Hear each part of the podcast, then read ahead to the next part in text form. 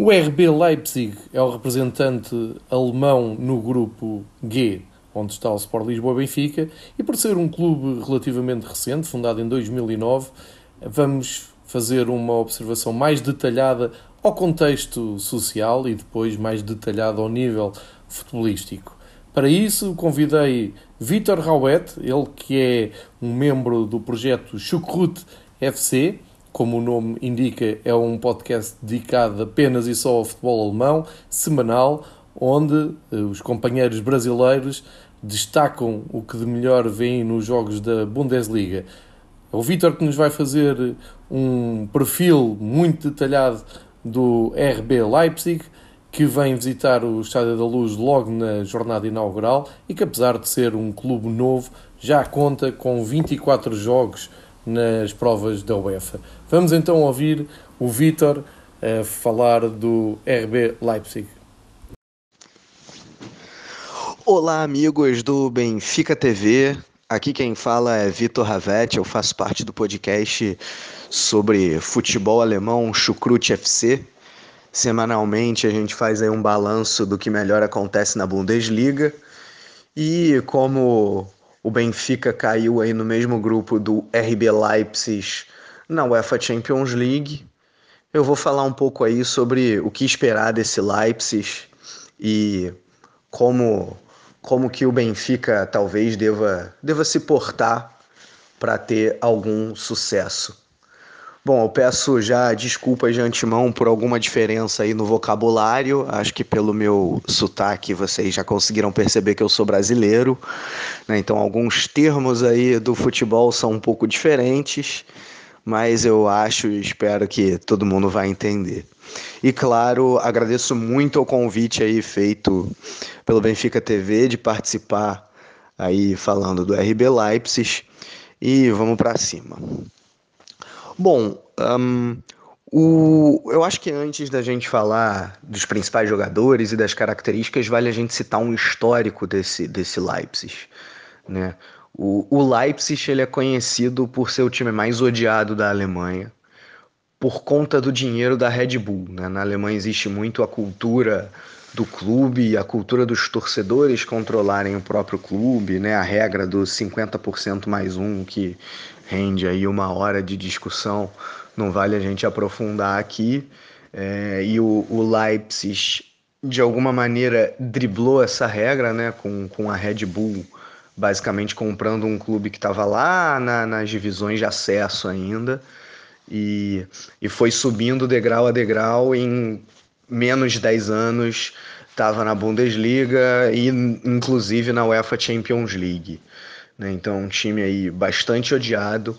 O RB, vale dizer que não significa Red Bull, né?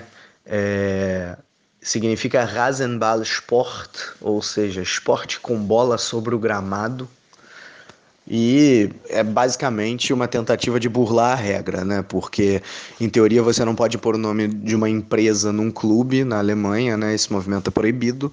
Então, o que que, o que que o time fez? Ah, tá bom, vamos colocar RB, inventar aí qualquer coisa para significar RB, mas na prática, obviamente, né, o RB é, é Red Bull e a ideia é que se pareça Red Bull.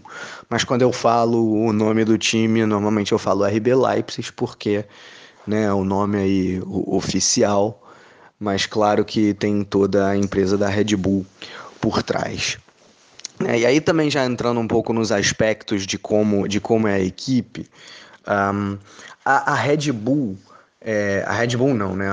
O, o, RB Leipzig, diferentes desses times que têm grandes investimentos, como o Manchester City, o PSG, né, que tem um dinheiro praticamente de um país por trás, é, e contrata grandes estrelas, pelo menos até agora o, o Leipzig não procurou fazer ainda esse movimento. Né? A, a, grande política do clube é basicamente contratar jogadores jovens. A média de idade da equipe é bem baixa. É, poucos, poucos jogadores. Você tem poucos jogadores acima dos 25, 26 anos uh, para fazer a diferença. Né? Aqui de cabeça eu só estou lembrando do goleiro Gulaxi, do, do zagueiro e capitão Orban e o Forsberg, que também tem mais de 25 anos, é um dos principais jogadores da equipe. Duas temporadas atrás foi um dos melhores, se não o melhor jogador da Bundesliga, mas, por exemplo, ainda não chegou nos 30. Ele tá. Eu não, não tenho de cabeça agora a idade, mas deve estar na casa dos seus 27, 28 anos, né? Então é, é uma equipe muito jovem, muito rápida. Uh, isso, isso também está até no, no, DNA da Red Bull, né? É, muito rápida e, e, com, e aí a gente também falando mais do campo, com muitos jogadores capazes de, de fazer a diferença. Né? Eu acho que a, a principal característica da equipe é, é o, o, toque rápido no terço final do campo. É com poucos passes uh, o time conseguir chegar no gol. Com poucos passes, não é um time que exatamente valoriza a, a, posse de bola. Claro que se precisar, aí na Bundesliga, quando encontra equipes mais fechadas, acaba tendo mesmo que ter mais a posse de bola mas a, a, a grande virtude desse, desse Leipzig, uh, do ponto de vista ofensivo, é realmente é, acelerar no, no, terço final com passes muito rápidos, às vezes um toque. Uh, chegar chegar no gol e, e, condicionar e condicionar os jogadores a rapidamente uh, fazerem esse gol para resumir é basicamente um time muito vertical isso vem desde os tempos de que o Leipzig chegou aí na, na primeira divisão, quando o técnico ainda era o, o Ralf Hasenhutel. Né? E aí no ano passado, uh, o Ralf Rangnick, que era o diretor, ele acumula as duas funções, a de diretor e a de técnico, e, e, não só mantém esse estilo, como monta uma defesa bastante, bastante consolidada, bastante, bastante sólida, né? com... Uh, com o Orban, com o Konate e com o Pamecano. Né? A maioria das vezes o time atua, atua, atuava, digamos assim, com três zagueiros né? e com, com uma defesa bastante sólida, mas sem perder essa qualidade lá no, no setor ofensivo. E aí a gente entra uh, na temporada atual o Leipzig trouxe ninguém mais, ninguém menos do que Julian Nagelsmann, né? o, o tec, um dos técnicos aí mais badalados da Europa por sua idade, o que está muito de acordo, aí, como eu falei lá no início, com as ideias da Red Bull, né? um time jovem também, chamar um técnico jovem que tem novas ideias. Veio Julian Nagelsmann depois fazer um excelente sucesso no, no Hoffenheim ele, ele veio da Red Bull, veio aí para a equipe da Red Bull uh, e, e conta. E, e ele, o, o, as características do Nagelsmann elas não são exatamente contrárias à a, a, a, cultura do clube, longe disso, tanto é que o, a, a, contratação do Nagelsmann ela é certeira nesse sentido, mas o Nagelsmann é um técnico que se adapta um pouco mais de acordo com o adversário, de acordo com as condições de jogo, né? Ele normalmente, normalmente é um técnico que opta por jogar com três zagueiros, com uma linha de três e os dois laterais quando o time perde a bola recuando, né?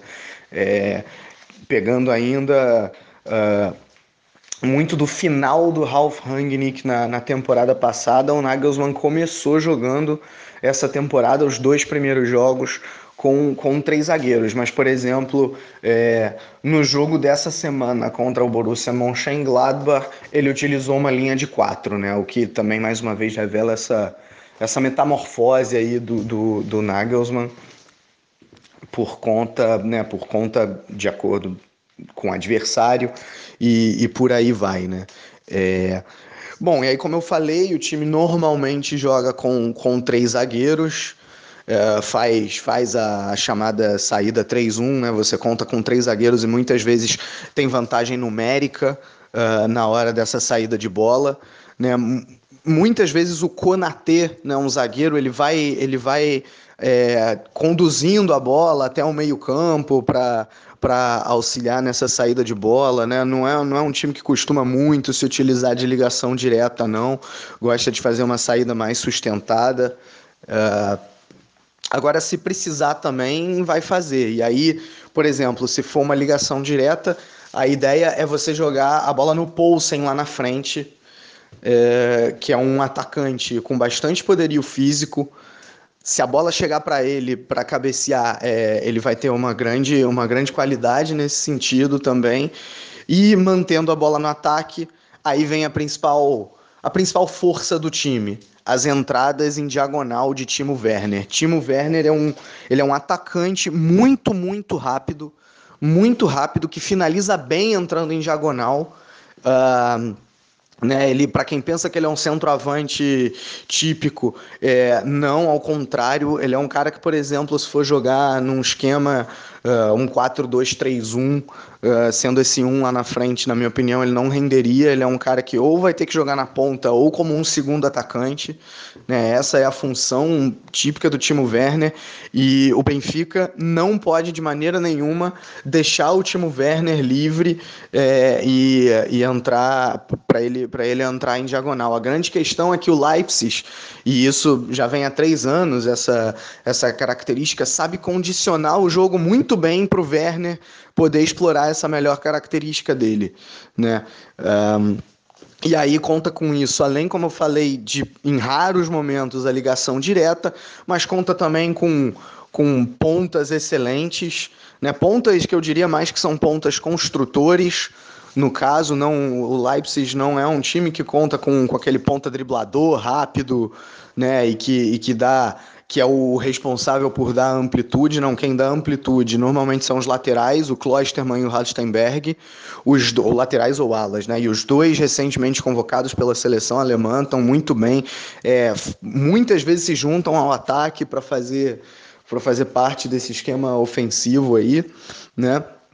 E, e além disso conta com esses pontas mais construtores, o Zabitzer e o, e o Forsberg, né? Uh, o Zabitzer, o Zabitzer né, um austríaco que se tornou essencial na última temporada, participa muito do jogo. Você pega o mapa de calor dele, muitas vezes é, não se limita justamente aquela aquela pontinha ali jogando espetado. Ele vem muitas vezes ao centro para tabelar com o Poulsen, com o próprio Timo Werner. O Timo Werner, que eu esqueci de dizer, é, ele atua, como eu falei, né, um pouco mais pelos lados como um segundo atacante, ora pela direita, ora pela esquerda, confundindo a marcação. Você não sabe onde ele vai estar.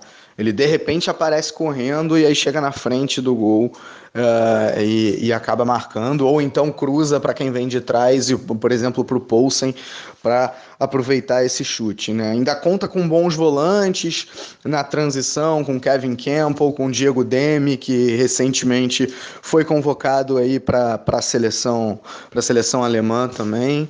Né? Então, realmente, o Leipzig é um time muito, muito forte.